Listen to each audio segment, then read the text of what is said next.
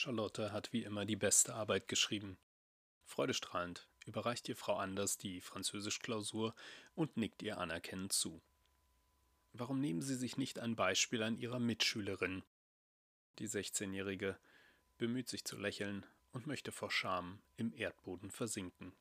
Eigentlich freut sie sich über ihre guten Noten und sie hat auch ehrlich Freude am Lernen und an Leistungskontrollen, in denen sie das Gelernte unter Beweis stellen kann.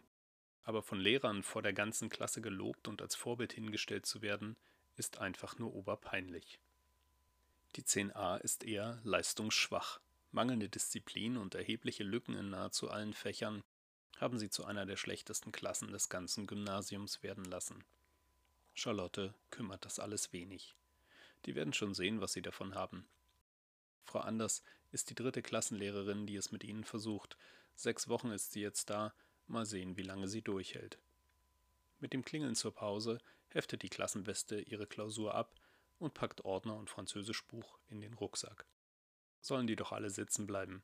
Sie wird ihren Weg gehen. Charlotte Während die Klasse den Raum verlässt, hat Frau Anders sie noch einmal zu sich an den Lehrertisch gerufen. Ich muss Sie darüber in Kenntnis setzen, dass Sie versetzungsgefährdend sind. Frau Anders sieht sie mit ernstem Blick an. Versetzungsgefährdet? Ich? Charlotte erschrickt. Ihre schlechteste Note ist eine 2 minus in Sport. Wie um alles in der Welt sollte sie versetzungsgefährdet sein. Georg, ja, der ganz bestimmt, und David seit der 5 am Dienstag in Physik sogar in zwei Fächern. Aber sie? Frau Anders bittet sie Platz zu nehmen. Ich werde Ihnen eine 6 in Sozialverhalten geben. Kopfnoten sind nicht versetzungsrelevant, schießt es Charlotte durch den Kopf. Damit bleiben Sie nicht sitzen, fährt die Lehrerin mit ruhiger Stimme fort, als ob sie Charlottes Gedanken lesen könnte. Aber ich sagte auch nicht, dass Sie versetzungsgefährdet sind.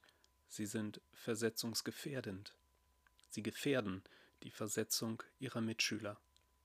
Ich erwarte von Ihnen, dass Sie sich gemeinsam mit mir für ihre Klasse einsetzen.